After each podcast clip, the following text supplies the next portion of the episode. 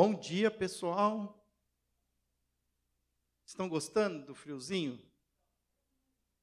Aqui é a temperatura de hoje de Bruxelas. É, a gente entra na internet vê qual é a temperatura em Bruxelas e aí a gente põe também aqui. E a gente é, é chique. Chique no último.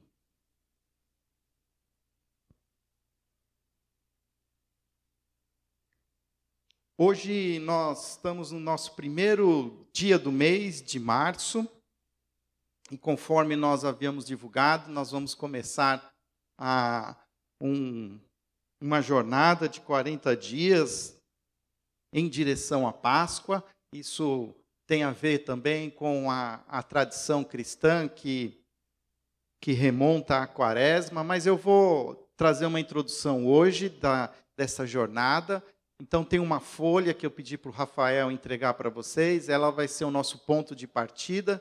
Se você não tem a folha, você levanta a mão, que o Rafael ele, ele entrega para você. Vou começar fazendo uma oração. Senhor, obrigado por essa manhã, obrigado pelo teu cuidado, pela tua boa mão, pela tua graça, tua misericórdia sobre nós. Pedimos que o Senhor venha conosco agora, Pai, nessa nova jornada que estamos iniciando, esse novo mês, um mês para nós também cheio de desafios, um mês com uma agenda, Pai, das nossas próprias mentes, mas queremos também submetê-la à tua agenda, Pai. Que o Senhor também nos ajude a entender aquilo que devemos deixar, aquilo que devemos incluir, e que possamos aqui também, nesse tempo agora de EBD, juntos em um só espírito, entender também propósitos maiores para a nossa vida e para a nossa espiritualidade. Em nome de Jesus. Amém. Quinta-feira eu estava. Quinta, minto, sexta-feira. É que essa semana foi tão rápida, né? De, de depois do feriado. Mas na, na sexta-feira eu estava almoçando e aí eu, por um. Umas, por uma situação, eu fui almoçar sozinho. E aí só que aquela coisa, você almoça, mas trabalha ao mesmo tempo. Você fica, como você não tem alguém para compartilhar a refeição, você fica na sua própria mente aqui agitada. E eu fiquei pensando algumas coisas, eu me lembrei de um amigo que eu tenho, ele até já pregou aqui na igreja uma vez, ele é o autor desse texto que eu compartilho com vocês. Ele se chama Luiz Fernando dos Santos, ele é pastor na Igreja Presbiteriana Central de Itapira. E o Luiz Fernando, ele tem uma história peculiar porque ele, ele foi um sacerdote católico no passado. Ele, através da revista Ultimato, não sei quantos vocês conhecem essa revista, editada em Viçosa, Minas Gerais, ele teve acesso, através da revista, a, a, um, a um editor chamado Euben César, que já é falecido. E nessas conversas com Euben César, ele entendeu o evangelho e converteu-se ao, vamos dizer assim, né, ao protestantismo e deixou o catolicismo, mas o Luiz Fernando, ele tem um profundo conhecimento sobre a história da igreja. Ele chegou a estudar no Vaticano, ele sabe as línguas originais, inclusive o latim, como né, um, um bom católico no passado deveria saber. E ele tem muita, muito conteúdo histórico. Tanto hoje ele é professor aqui no Seminário do Sul Presbiteriano, ao lado do Mackenzie. Ele é professor de história patrística, que significa história dos pais da igreja. Ele cita de cabeça é, muita coisa de Santo Agostinho, Tomás de Aquino e outros fundadores aí da, da teologia cristã. E por que, que eu estou contando tudo isso? Porque eu lembrei dele na hora do almoço e mandei um WhatsApp para ele. Falei assim, Luiz, você não tem um texto, alguma coisa que você está escrevendo sobre a quaresma, algo que você quer também compartilhar com a sua igreja? E ele, assim, em, poucos minutos, ele me devolveu com esse texto aqui. Ele falou, Fábio, eu estou escrevendo esse texto que eu estou compartilhando com a minha igreja neste domingo e ele me entregou e eu gostei muito do texto. Então, eu quero usá-lo como um ponto de partida para este domingo, para esta jornada. E qual é a, o meu objetivo? É nós entendermos a essência das coisas. Muitas vezes a gente segue tradições, conhece histórias, mas a gente não sabe por quê. Né? Por que, que é assim? Por que, que alguém teve essa ideia no passado? E eu pedi para ele, esse texto aqui, ele se tornou um texto para mim bem elucidativo. Então eu vou pedir para que vocês me acompanhem na leitura. Ah, diz assim: o texto, o título é Caminhando para a Páscoa. Ele é a propiciação pelos nossos pecados, e não somente pelos nossos pecados, mas também pelos pecados de todo o mundo. 1 João 2, 2. A quarta-feira de cinzas marca no calendário cristão o início da preparação para a Páscoa. Essa prática litúrgica e catequética, catequética já pode ser encontrada em muitos documentos do cristianismo primitivo a partir do século II. Documentos como as catequeses mistagógicas de Cirilo de Alexandria são um bom exemplo disso, sem falar os muitos sermãos de Orígenes, Fulgêncio de Ruspe, André de Creta, olha aqui, esses são as, os pais da igreja que ele estuda né, de maneira acadêmica. E o meticuloso diário da peregrinação de Etéria, ou Egéria, esses escritos dos pais da igreja cobrem pelo menos 400 anos da igreja, da história da igreja antiga. Nos inícios, a, a, preparação para a Páscoa, ou Quaresma, 40 dias antes da Páscoa, era um itinerário espiritual realizado pelos catecúmenos, uma espécie de preparação intensiva para a celebração do batismo, que se dava justamente no domingo de Páscoa. O catecumenato antigo era uma verdadeira malha protetiva da comunidade de fé. Muitas provas por meio de escrutínios, testemunhos pessoais, pública profissão de fé, etc. Eram exigidos dos candidatos à fonte batismal. E isso no tempo em que as grandes perseguições volta e meia sacudiam a igreja. Muitos catecúmenos ficavam pelo caminho e não recebiam autorização para descer as águas do batismo e, é, e não eram recebidos na comunidade cristã. Imperadores e grandes vultos intelectuais foram impedidos de conhecer os santos mistérios da salvação. Com a conversão de Constantino e o fim das perseguições, o catecumenato perdeu sua importância e as massas passaram a ingressar indistintamente na igreja sem o devido preparo. Assim, para conservar o mínimo daquelas exigências que autenticavam e davam genuidade pública de conversão, a igreja conservou esse tempo de preparação para a Páscoa, convocando a comunidade dos discípulos a reviver as promessas e os compromissos batismais, recordando a necessidade da conversão diária, da pureza dos costumes, da santidade do coração e da conformação da vida à cruz do Salvador. Vamos parar por aqui. O que, que então nós precisamos entender? Né? Ah,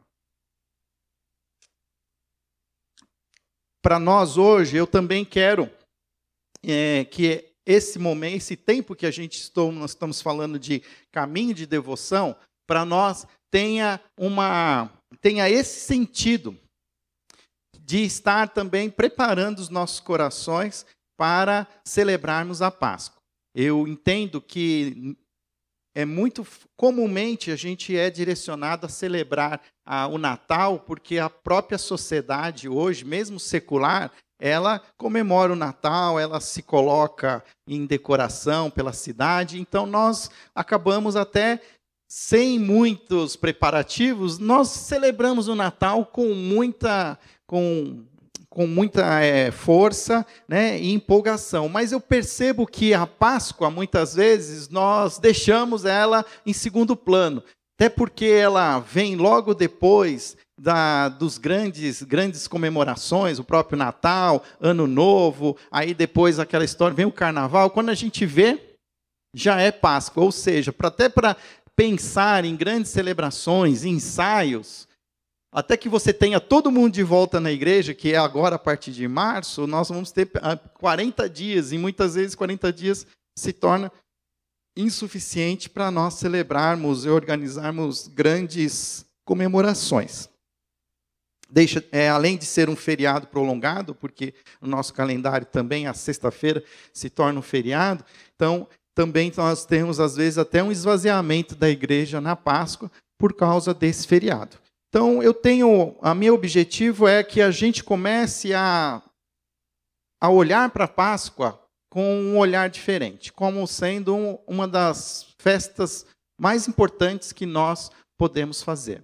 A Páscoa, ela tem para nós um significado importantíssimo, que é a ressurreição de Jesus Cristo, primogênito entre os mortos. Ao lermos 1 Coríntios, Paulo mesmo, ele declara lá que se a nossa fé é apenas num Cristo vivo que não ressuscitou, nós somos né, os mais é, carentes de misericórdia do Senhor. E a fé que nós temos, a fé cristã, é uma fé que se baseia na ressurreição dos mortos. A ressurreição de Cristo é o ponto alto da história cristã e nós precisamos celebrar essa história. A ideia, então, olhando agora para o que o texto aqui nos apresenta, é que nós possamos nos preparar, possamos alinhar os nossos corações para esse, esse momento de festa, esse momento único que nós podemos celebrar a ressurreição de Cristo. A Páscoa, ela é uma data milenar. A Páscoa, ela é pontuada no nosso calendário pelo calendário lunar. Então, se você nunca prestou atenção, a Páscoa ela sempre tem uma data diferente. Por quê? Porque ela é no hemisfério norte pontuada pela primeira lua cheia da primavera. Para nós seria então a primeira lua cheia do outono. Conta-se então a lua cheia, olha-se, eu não lembro agora exatamente se para frente ou para trás, mas encontra-se então o domingo, então esse domingo se torna o domingo da Páscoa. E aí também você olha para trás e você conta os 40 dias, você tem né, a data do carnaval e ao mesmo tempo você para frente você tem a data que também é pontuada do Corpus Christi, que também ela é uma data também que tem movimento, porque ela é pontuada pela, pelo calendário lunar. Para nós, qual é a importância, então, de nós contarmos esses 40 dias antes do, da Páscoa? E resgatar, a, como traz aqui esse texto, resgatar a essência desse, dessa preparação. Assim como no passado usavam-se esses 40 dias para preparar os novos crentes para o batismo, e aí celebrava esse batismo na Páscoa, nós também podemos é, aprender a usar esses 40 dias também como uma maneira de avaliarmos a nossa própria vida cristã, a nossa devoção, a nossa a nossa prática, como estamos vivendo. Ah, agora, por exemplo, é, é peculiar que o próprio mês de março agora não tem feriado nenhum. Não sei se você prestou atenção nisso, né? Aqueles que gostam bastante de trabalhar, eles já olharam lá o calendário. Então, eles já viram que não tem feriado em março. E então é um, é um mês muito interessante para nós nos aplicarmos na, em adquirir novos hábitos, porque provavelmente nós não vamos ter quebras com algum tipo de mudança no calendário, um feriado, né, uma viagem. Provavelmente nós vamos ter agora também um mês inteiro onde podemos criar um novo ritmo de vida, onde podemos colocar a nossa rotina em ordem. Agora os nossos filhos já estão na escola, aquilo que tinha que começar já começou. Então, é um momento que nós podemos usar e aproveitar para olharmos também para a nossa vida e nossa vida devocional. Por isso nós estamos chamando esse nosso essa, essa jornada de 40 dias de caminho de devoção. Porque é um caminho. Aonde nós queremos chegar vai necessitar que nós nos coloquemos em movimento. Não adianta eu achar que as coisas vão ter mudanças apenas orando, mas eu preciso também buscar essas mudanças. E aqui eu tenho pensado muito em olhar para os nossos próprios corações, olhar para as nossas próprias mentes. O texto ele continua a dizer até quais são ali algumas. É, ele diz lá no meio do, do texto, se você conseguir encontrar, ele diz lá como viver esse período que é como um grande retiro espiritual de 40 dias para bem celebrarmos a Páscoa de Jesus Cristo.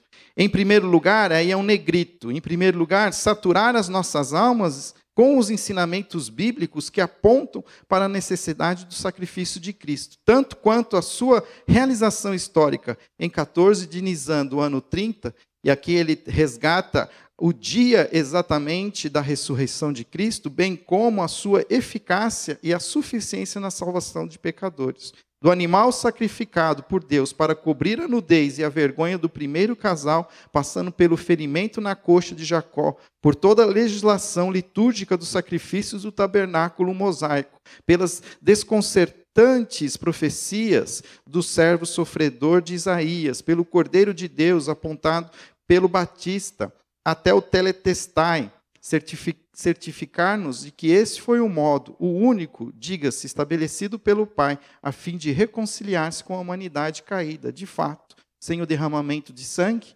não há perdão. Hebreus 9, 22. Ah, então, a nossa proposta é nós fazermos desses 40 dias um, como o próprio Luiz Fernando propõe, um retiro espiritual. Um retiro espiritual que não vai fazer com que nós deixemos a nossa rotina, mas que, ao incluir esse retiro na nossa rotina, vai nos confrontar com os nossos próprios comportamentos. Como eu posso manter um retiro espiritual com Deus fazendo as mesmas coisas? Talvez algumas coisas você vai continuar fazendo e não confronte esse retiro espiritual, mas talvez alguns comportamentos, algumas ações, algumas atitudes suas, é, vai, ser, vai ser interessante, porque isso vai nos confrontar, vai fazer com que a gente te, queira mudar. E aí, a gente começa a entender por que, quando chega na quaresma, então, né, como era ensinado através dos ensinos católicos, você deixava de fazer algumas coisas. A ideia, então, é porque acaba que a gente, na nossa praticidade, a gente já pula e já vai lá para o fim da prática e fala: tá bom, então o que, que você vai deixar de fazer durante esses 40 dias? E a ideia, na verdade, é você buscar em Cristo, na comunhão com o Pai, e permitindo que o Espírito Santo flua no seu coração, que você perceba na sua rotina quais são as coisas hoje que te distanciam de Deus. Hoje também vamos trazer a ceia do Senhor, a gente vai abrir eh, a jornada com a mensagem baseada no Salmo 19. E é interessante a gente prestar atenção e ver quais são as coisas quando eu acordo pela manhã. Qual é o primeiro culto que eu presto? A quem eu presto a minha primeira adoração ao acordar? Tem gente que acorda já direto e vai fazer o café, porque o café é a essência da, né, da adoração de algumas pessoas. Sem né, uma xícara de café, a pessoa não acorda, não começa o dia. E então, talvez, será que o seu café não é algo que hoje pode ser um, um, Deus na sua vida. E é interessante que a gente possa se confrontar e perceber que existem coisas que não são ruins na sua essência, coisas que são boas, coisas que são às vezes até nutritivas, são coisas que são necessárias para a nossa própria sobrevivência, mas que nós colocamos às vezes num lugar que não é o lugar que deveria se, né, se pôr.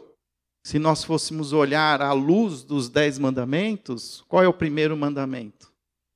O Senhor teu Deus é o único Deus, não terá outros deuses diante de mim. E a ideia, então, desse caminho de devoção é olharmos quais são esses deuses que estão sendo agregados ao único Deus que eu sirvo. Ninguém aqui nega que Deus é o único Deus, mas o fato é que aos poucos a gente vai criando o nosso próprio santuário, nosso, né, mesmo que ele seja invisível, nós vamos colocando alguns deusezinhos juntos.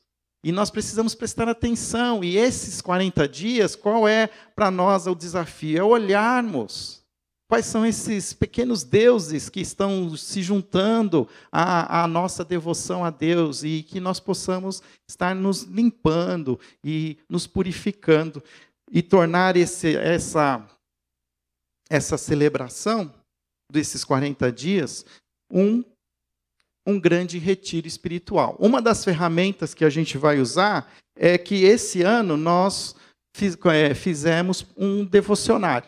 Um devocionário com 40 dias, contando hoje. Tá? Nós não aplicamos a regra que a quaresma explica, que você exclui os domingos. Excluindo os domingos, você tem 40, é, incluindo os domingos, você tem 46 dias. Por isso começa exatamente na quarta-feira de cinzas.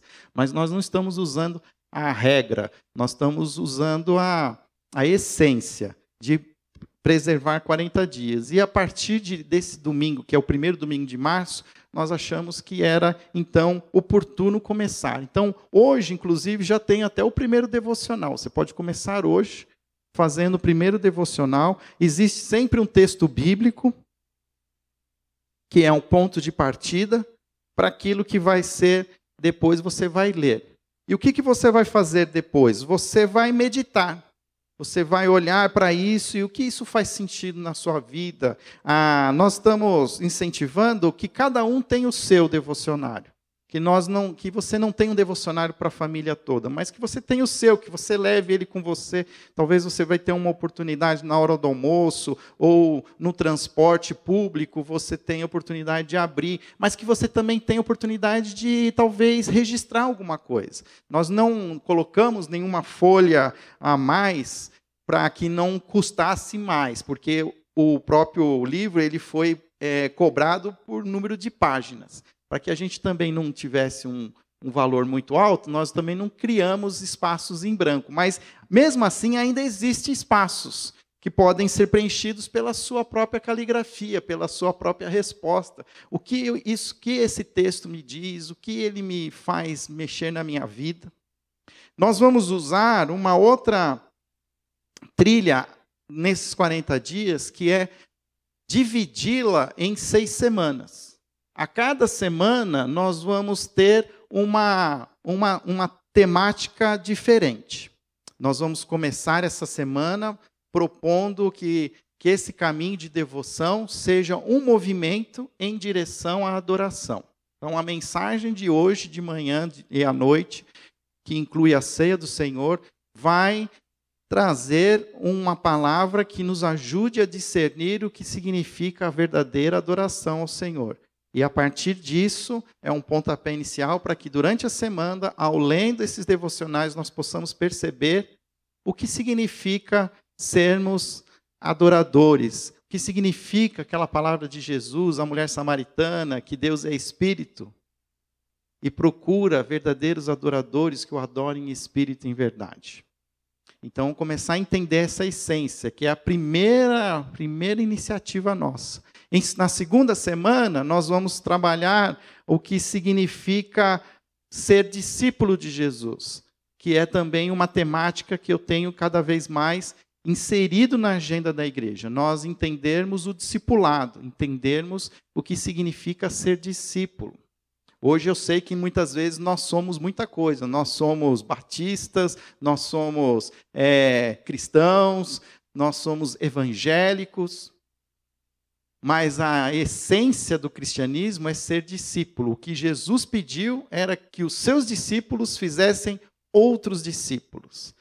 E o tempo todo os textos bíblicos dizem assim: se vocês fizerem essas coisas, vocês serão os meus discípulos nós precisamos aprender a entender o que significa ser discípulo. Então, nós vamos também trabalhar isso durante uma semana. Na terceira semana, nós vamos incluir os pilares da igreja. Quais são os pilares da igreja? O primeiro pilar é nova geração, o segundo pilar é família, o terceiro pilar é cidade. Então, a cada uma dessas semanas, nós vamos também focar nesses, naquilo que para nós tem o seu valor como igreja. E na última semana, já no terminando, na sexta semana, então nós vamos alinhar os nossos corações à Páscoa. Então, a última semana nós estamos chamando de um, um movimento em direção à Páscoa, onde nós vamos começar também a trazer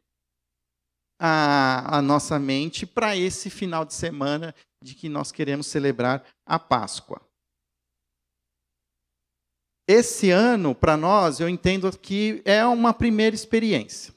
Não quer dizer que nós vamos conseguir alcançar todos os objetivos. Mas na minha, é, o meu propósito é que todo ano a gente possa fazer essa jornada de devoção, sempre a partir de quarta-feira de cinzas, nos 40 dias que antecedem a Páscoa, que nós possamos, pelo menos uma vez por ano, ter esse, vou usar né, a expressão aqui do reverendo Luiz Fernando, esse retiro espiritual, que, que inclui a nossa, nossa rotina, inclui a nossa agenda. Não significa que nós vamos sair e ficarmos isolados, mas que vamos, na verdade, trazer as coisas espirituais para a nossa rotina, para o nosso dia a dia.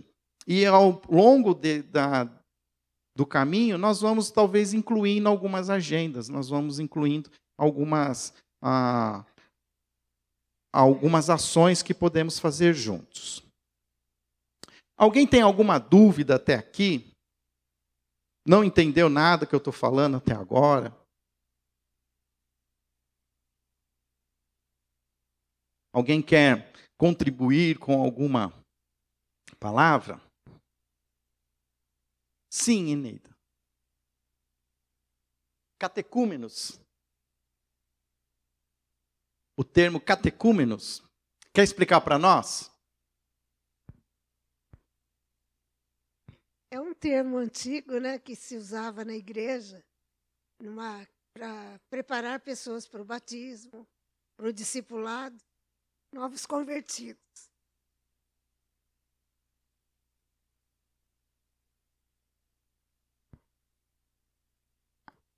Até mesmo então nas na, igrejas batistas no século passado, que não é faz muito tempo, tem 20 anos atrás, era muito comum as igrejas terem uma classe que chamava classe de catecúmenos, que era classe onde aqueles que queriam se batizar, se tornar membros, pessoas novas convertidas, passavam por um tempo de formação espiritual, de ensino, aprendizado, e após esse tempo, eles eram então submetidos a uma profissão de fé e sendo aprovados, eles iam para o batismo. Eu lembro que eu mesmo, na minha infância, eu lembro dessa classe de catecúmenos. Não sabia o que era isso, nem sabia falar, eu acho, quando eu tinha nove anos, catecúmenos, não sabia nem falar isso. Mas eu lembro de sentar lá na frente, em assembleia, o pastor ficar me sabatinando e falar para mim que eu não podia batizar ainda. E eu fiquei com muita raiva do pastor naquele dia. Ainda bem que eu era criança e a gente passa, né? Eu só fui batizado depois, acho que na segunda vez só que eu pude ser batizado. Mas foi importante isso, porque hoje mesmo eu entendo que muitas vezes a gente fica também com muita pressa, principalmente quando criança, em se batizar. Mas eu vejo que vale a pena, quanto mais maduro você for, melhor. Porque eu mesmo me batizei hoje, entendendo tudo o que significa o batismo, eu mesmo era um que queria voltar e me batizar de novo, tendo todo o conhecimento do que significa esse batismo. Mas então, só voltando, catecúmenos era a maneira como se chamava essa classe preparatória para o batismo. Esse texto, Rafael, tem mais alguma cópia com você? Já passou todas, né? Depois, se você ficou sem essa cópia e quiser, ah, eu tenho uma aqui que eu posso doar. Eu tenho ela em PDF, eu posso, se você entrar em contato comigo, eu posso disponibilizar. É um texto apenas introdutório para explicar um pouco do que queremos fazer nessa jornada de 40 dias. São 9h37, eu tenho pelo menos mais uns 20 minutos que eu quero introduzir, então, uma, uma temática para essa classe que nós vamos ter durante esses 40 dias que eu quero trabalhar um pouco com vocês, não necessariamente só eu, mas talvez inclua outros nomes para nos ajudar, ah, o desafio bíblico da espiritualidade cristã. Eu entendo que esse nome espiritualidade é um nome muito comum hoje, muito usado e até com muito bem aceito. Hoje, até as empresas, elas, em alguns momentos, em recursos humanos, eles sondam a espiritualidade do indivíduo. De certa maneira, se ele tem essa, né, é, é, esse comportamento de, de, de, entendi, de entendimento que existe um mundo invisível. Na verdade, os termos que o mundo corporativo vai usar são outros. Você pode até entrar na internet e procurar lá espiritualidade no meio corporativo, você vai achar muitas coisas onde na verdade é uma essência de que você entende que existe coisas que não são explicadas, mas que fazem todo sentido. É como se ela incluísse ali um pouquinho da fé, sem colocar nome, sem dizer como, mas que existe algo no mundo sobrenatural que precisa ser considerado. Mas o que, que eu entendo? Eu entendo que nós, os cristãos, os discípulos de Jesus, nós precisamos entender essa espiritualidade por completo. Nós somos aqueles que podem, são, nos é permitido ter acesso por completo a essa experiência sobrenatural, essa experiência com, a, com o divino. Porque nós temos nome para esse divino, nós cremos em Jesus como nosso Salvador.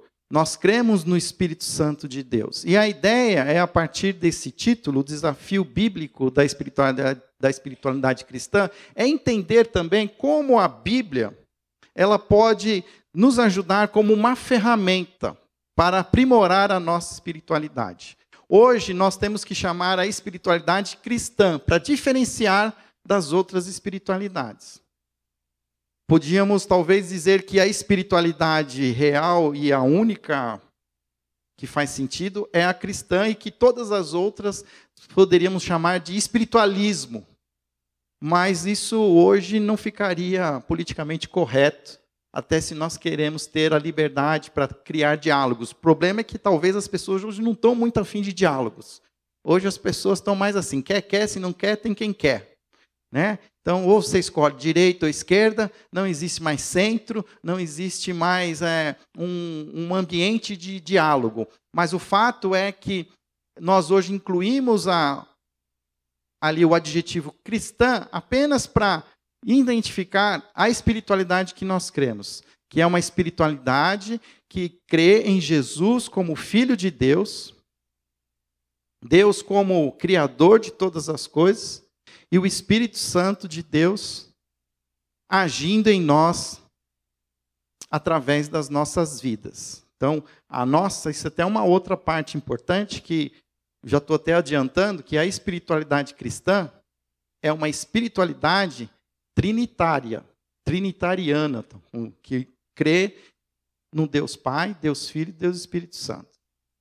E isso talvez já é uma primeira noção que nós precisamos aprender a entender e equilibrarmos a nossa espiritualidade nas três revelações de Deus: Deus Pai, Deus Filho e Deus Espírito Santo. Muitas vezes a gente concentra a nossa espiritualidade toda em Deus. Mas aí ela se torna também uma espiritualidade muito genérica, porque Alá também é Deus. Mas quando nós falamos que Deus é Jesus, aí a coisa começa a mudar de figura. E aí, quando nós falamos que esse mesmo Deus é espírito e habita em nós, isso também amplia ainda mais a, o potencial da nossa espiritualidade. Então, a ideia é nós caminharmos por esse por esse trilho, eu vou usar um texto base chamar, é, com esse mesmo título, que é o Desafio Bíblico da Espiritualidade Cristã, escrito pelo Ricardo Barbosa de Souza. É um artigo que eu não fiz cópia, mas posso depois repartir ele para vocês. E ele vai ser aqui o meu ponto de partida para nós discutirmos um pouco sobre essa espiritualidade cristã. O que, que então nós queremos com isso? Nós, então, meu desejo é que nós entendamos mais a, essa espiritualidade cristã através de uma teologia mais espiritual. Como é que você, que, que Fábio, o que você quer dizer com uma teologia mais espiritual? Olha o que João 17, 21, 22 diz: Para que todos sejam um, Pai, como tu estás em mim e eu em ti, que eles também estejam em nós, para que o mundo creia que tu me enviaste, deles a glória que me deste, para que eles sejam um, assim como nós somos um. Esse texto ele está dentro de um contexto já final da história de Jesus, prestes a ser preso, ele está no Getsemane, ele está orando. O capítulo 17 é um capítulo de João onde nós temos ali palavras de Jesus de intercessão, onde ele intercede em favor dos seus discípulos ali presentes. Ele intercede inclusive em favor de nós, aqueles que viriam a crer. Mas ele também está falando uma coisa que é o que ele deseja e ele pede ao Pai. Que todos nós, os que creram, os que creem e os que crerão se tornem um, assim como nós somos um. O que, que esse texto vai me ajudar a entender como teologia mais espiritual? Uma teologia mais espiritual é uma teologia, e teologia é a ideia que eu estou querendo ensinar a vocês, que é o estudo sobre Deus através da palavra de Deus, que esse estudo sobre Deus, ele precisa ser mais espiritual, que contemple a relação com Deus. Então, no final das contas, o que, que eu quero dizer? Que uma teologia mais espiritual é uma teologia, é um estudo da palavra, onde eu olho para esse texto, não apenas como um conteúdo de informações, uma coleção de informações, em que eu aprendo e eu gravo e eu decoro, mas que isso, esse conteúdo potencializa a minha relação com Deus. A Bíblia não é um livro científico, muito embora muitas pessoas usem o livro para explicar né, as descobertas científicas. O livro, a Bíblia não é um livro de histórias, muito pelo contrário, muita gente usa o livro para contar histórias. A Bíblia, ela é um, é um livro que aborda a salvação. É um livro que vai nos mostrar o caminho para Deus. Quem aqui não já decorou o Salmo 119, 105? Lâmpada para os meus pés é a tua palavra e luz para os meus caminhos. O que, que a Bíblia faz? A Bíblia ela ilumina, como se hoje, na nossa né, visão moderna, uma, uma lanterna de LED aí, super potente. A Bíblia ela ilumina, ela nos mostra um caminho para chegar até Deus. A Bíblia não é o caminho. A Bíblia ela é um caminho que nos mostra como chegar até Deus. Porque qual é o objetivo de chegando até Deus? Se relacionar com esse Deus se tornar filho de Deus. E o que, que a Bíblia vai apontar? É como se ela se eu né, tivesse aqui, eu apertasse aqui um botão aqui assim e a Bíblia iluminasse a cruz de Cristo.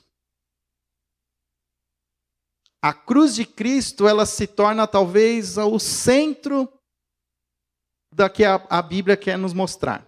Desde o início, e aqui até nesse artigo do Luiz Fernando, ele vai falar sobre isso. Desde aquele momento em que animais são sacrificados para cobrir a nudez de Adão e Eva, toda a Bíblia ela começa a apontar para a necessidade de um sacrifício, de alguém que precisaria pagar o preço pelos nossos pecados, para criar condições para que houvesse um relacionamento de, entre Deus e os homens.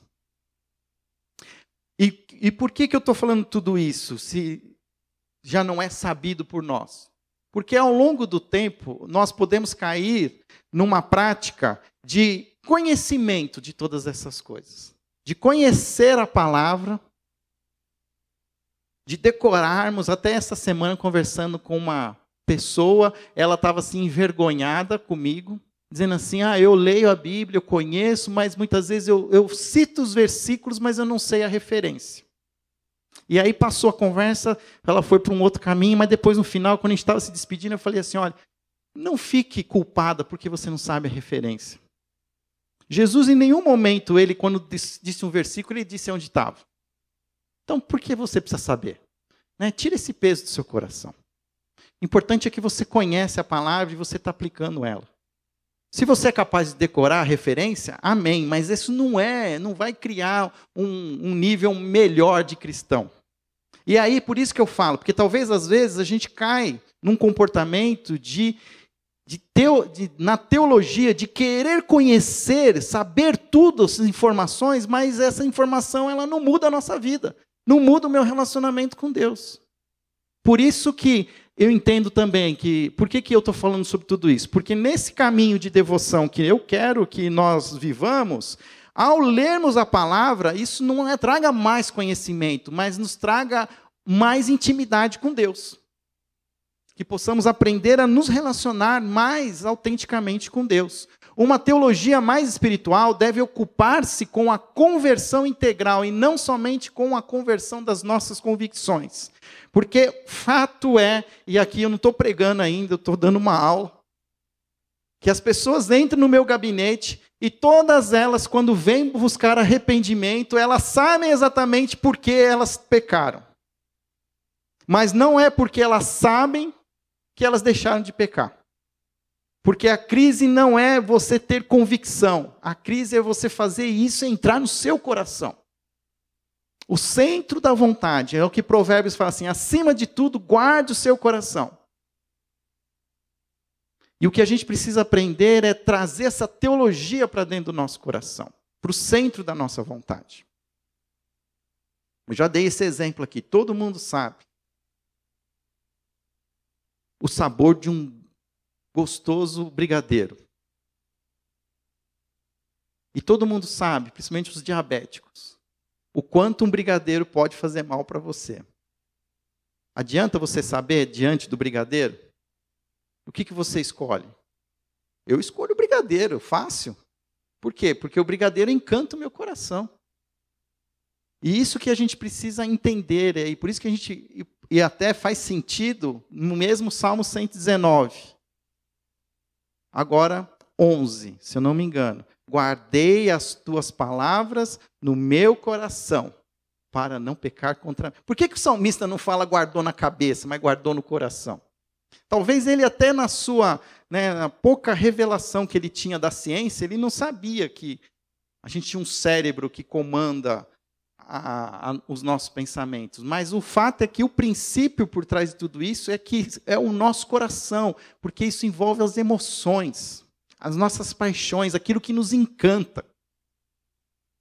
E nós precisamos nos encantar, não só nos termos convicções, mas nos encantar com a palavra, a ponto disso confrontar as nossas vontades. Continuando. Deixa eu ver quanto tempo eu tenho aqui. Lucas 10, 27. Ame o Senhor teu Deus de todo o seu coração, de toda a sua alma, de todas as suas forças e de todo o seu entendimento. Lucas 10, 27. Esse texto também faz parte de um contexto onde perguntam para Jesus qual é, de todos os mandamentos, alguém que era profundo conhecedor de teologia, um estudioso, ele pergunta qual é o mandamento, porque na cabeça dele a convicção é: se eu fizer tudo certinho, né, eu estou dentro. E aí o que, que o Jesus responde? Que o, a espiritualidade que ele espera é que alguém faça isso, ame ao Senhor de todo o coração, de toda a alma, de todas as suas forças e de todo o seu entendimento. Tem quatro Aí, se você fosse dividir isso né, em quatro esferas, tem o entendimento, tem a alma, que é as emoções, o coração, que é a vontade.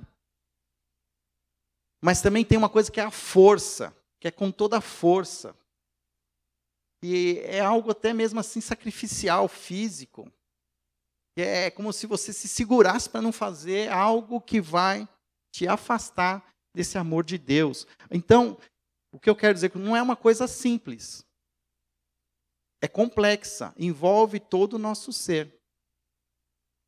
Como é que a gente se impregna desse conhecimento de Deus a ponto de mudar o nosso comportamento? Estou lembrando aqui de um exemplo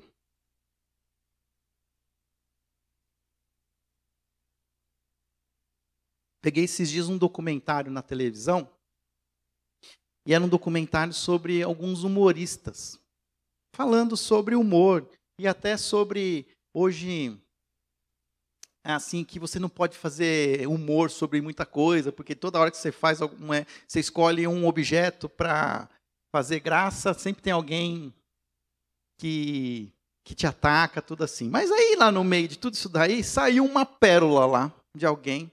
Eu vou tentar aqui lembrar exatamente, mas ela falava assim que que o limite, né, da, do que é engraçado e do que não é engraçado tem a ver com quem ri. E aquele que ri, ele tem, ele que vai dizer qual é o, o limite daquilo que pode ser engraçado e aquilo que não pode ser engraçado. E eu achei interessante isso, porque aí eu comecei a pensar muito em nós, os cristãos, que conhecemos a palavra de Deus.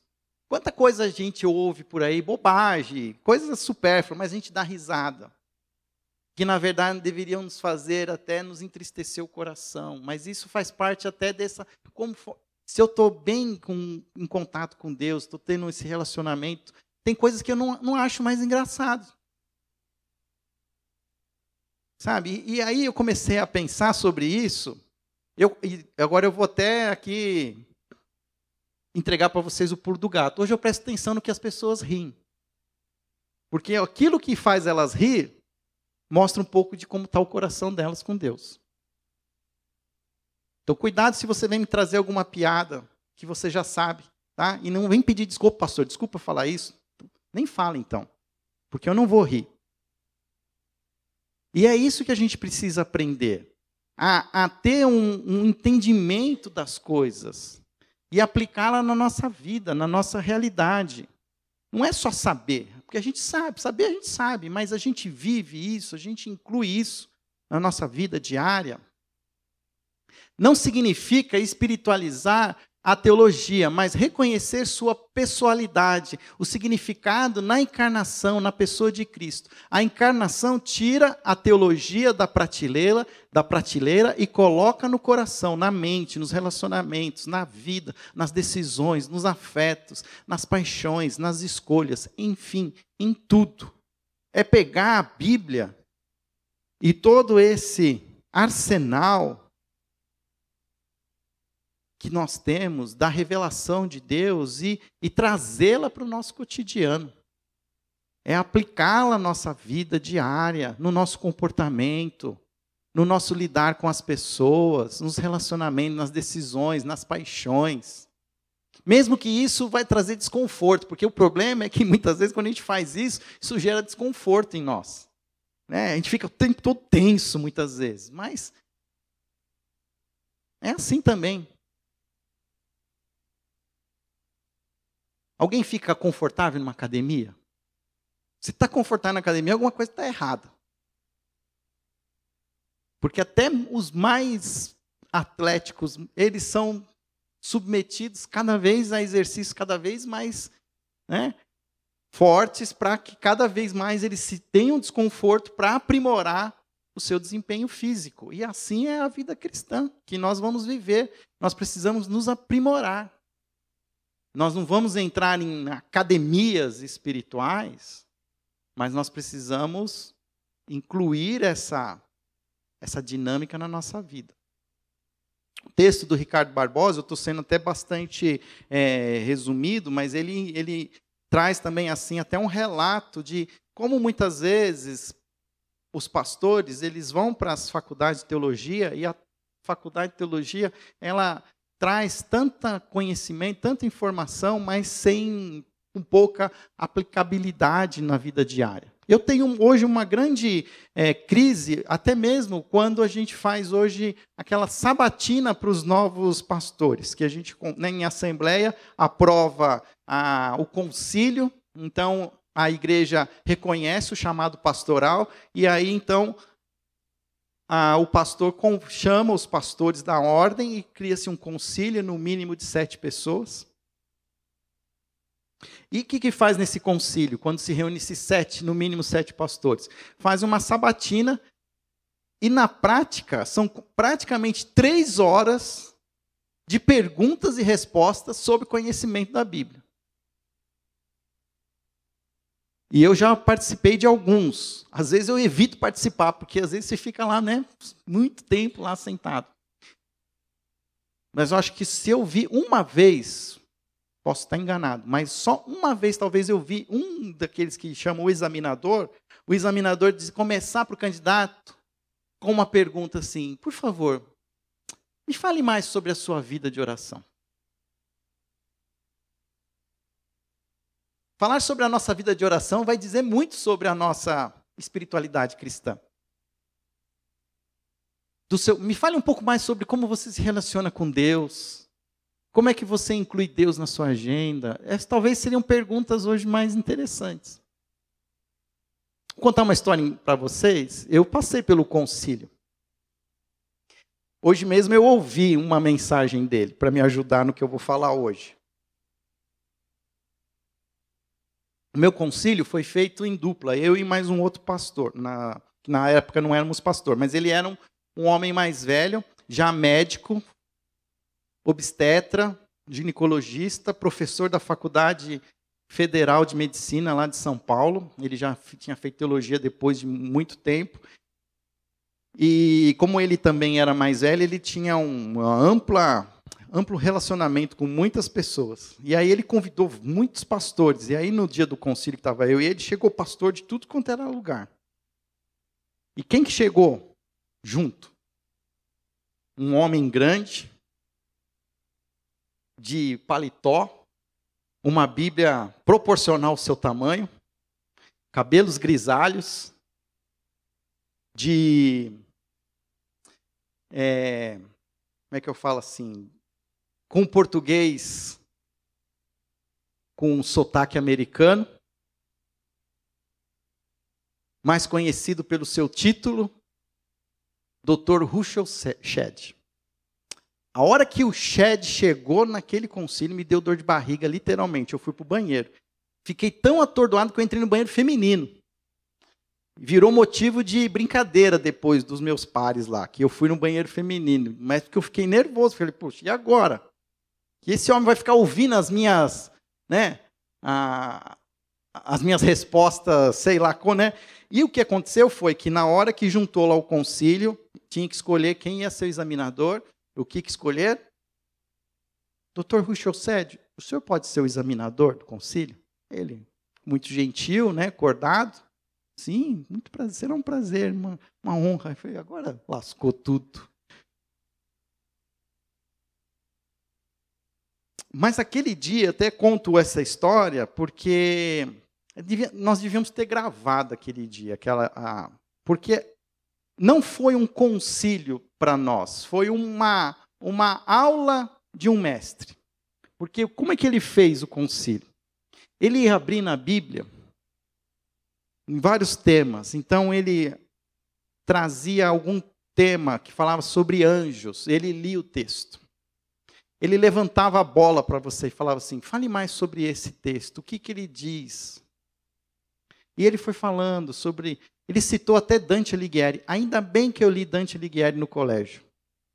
Porque uma das perguntas que ele fez era se eu entendia, assim como Dante, que existem vários níveis no inferno. Olha só, ainda bem que eu tinha lido na. Não deixem de ler o livro que pedem na escola. Mas o que acontecia? Aí eu falava assim: eu vou responder se eu souber. Se eu não souber, eu vou dizer que eu não sei, porque é melhor eu falar a verdade do que eu ficar enrolando. Imagina que eu vou ficar enrolando aqui o cara que sabe tudo, o cara que deu nome a uma Bíblia, pelos seus comentários. Então foi muito interessante, porque no final de tudo, a gente respondia o que a gente sabia e ele terminava respondendo depois no final. Então, além disso, pode-se também entender isso, isso e isso, sobre isso, sobre aquilo. Se foi três horas e meia assim, que passaram. E por que, eu estou contando toda essa história? Porque eu acho que muitas vezes a gente está caindo numa armadilha de. Porque o mundo lá fora força isso. De sermos é, colecionadores de informação. Nós precisamos saber sobre tudo. Hoje minha filha faz cursinho de medicina. E eu estou vendo o tamanho dela e eu não sei aonde vai caber tanto conhecimento para caber dentro dela. E a gente, como cristãos, a gente também fica assim numa esponja, querendo absorver tanta coisa. Quando, na, na verdade, isso não é a parte principal. A parte principal é quanto eu estou me envolvendo com Deus. Eu estou me relacionando com Deus. Já contei esse exemplo aqui para vocês. Quando a gente está passando por um aperto muito grande, quando a gente se sente longe de Deus, às vezes a gente está assim, precisando de uma palavra de alguém. Dificilmente a gente procura um professor de teologia. A gente procura alguém que a gente entende que tem uma vida de oração com Deus, que pode nos ouvir e pode orar por nós. Se fosse aqui uma igreja Assembleia de Deus, teria alguma irmãzinha de coque, que seria a irmã da oração, a Dona Maria, a irmã Maria, que todo mundo vai lá conversar com ela. Ela nunca fez faculdade de teologia, mas ela tem um tal relacionamento com Deus que é impossível você conversar com uma irmã dessa e não sair diferente. Mesmo que seus problemas tenham sido resolvidos, você sai mais leve. Porque você está se relacionando com uma pessoa que se relaciona com um Deus vivo. E isso não deve ser uma um privilégio de poucos, tem que ser um privilégio de todos nós. Nós temos esse privilégio hoje. A todos nós é dado esse acesso a Deus e nós podemos buscar esse acesso. Por isso, eu vou terminar aqui com essa frase e eu volto semana que vem. Uma teologia espiritual deve valorizar mais a santidade e a sabedoria. Uma teologia espiritual deve valorizar mais a santidade e a sabedoria. Santidade, nós sabemos que tem a ver com se separar, de, de permitir ser usado para as coisas de Deus. E sabedoria tem a ver de você conhecer a própria mente de Deus. Só para terminar de novo, ó, Tiago fala assim: se você precisa de sabedoria, peça a quem? Peça a Deus. E sabe o que é a oração que a gente menos faz? É pedir sabedoria. A gente pede assim, Senhor, qual é a sua vontade? Não é a vontade de Deus que a gente tem que pedir. Nós temos que pedir, Senhor, me dê sabedoria. A gente vai falar disso semana que vem. Acho que isso aqui é só para a gente entender. Então, toda a nossa jornada que nós queremos praticar durante esses 40 dias, ela tem uma das finalidades essa. E seja esse retiro espiritual durante a nossa rotina, mas que nos ajude a valorizar a santidade e a sabedoria. Ao viver uma vida à luz da palavra, vocês são sal da terra e luz do mundo. Sal que não tem gosto é jogado fora e é pisado. E vocês precisam entender que quem precisa de sabedoria, peça a Deus e todos dão. O temor do Senhor é o princípio da sabedoria. Irmãos, terminou meu tempo, já são 10 e 6, mas eu convido vocês a retornarem semana que vem, às 9 horas, nós vamos continuar caminhando, talvez já com alguma experiência prática da nossa própria jornada, então vocês podem, ao final agora desse momento, no intervalo e após o culto, adquirir o seu livrinho. Nós estamos cobrando cinco reais, que é o custo dele. Ah, mas eu não tenho cinco reais. Você não tem os cinco reais, você também não fica sem. Você, fica, você pede fiado, tá bom? Você escreve o nome lá e depois a gente cobra de você, não tem problema. Desconta do dízimo, faz alguma coisa, mas não fica sem o livro. O livro não é um, não vai, não vai fazer nada, não vai te ajudar, mas ele é um guia, ele é uma ferramenta para te ajudar. Vamos orar? Senhor, obrigado pelo teu cuidado, pela tua boa mão. Que o Senhor continue falando aos nossos corações durante esse dia, durante essa jornada. Eu tenho o Senhor no meu coração, que o Senhor quer revelar para nós, Senhor, muitas coisas sobre como viver esse relacionamento cada vez mais intenso com o Senhor. Que possamos, Senhor, permitirmos vivermos isso à luz do teu espírito em nossas vidas, que a cada dia possamos nos permitir sermos mais sensíveis ao teu Espírito Santo, olhar em Jesus como autor e consumador da nossa fé, e que, Senhor, o Senhor nos revele mais do teu querer sobre as nossas vidas, nos dando, Senhor, como eu acabei de falar aqui, sabedoria, discernimento, para entendermos, ó Pai, os teus propósitos para as nossas vidas. Essa é a nossa oração, em nome de Jesus. Amém. Deus abençoe os irmãos. Daqui a pouco nós estaremos juntos para celebrar o nosso culto e a ceia do Senhor.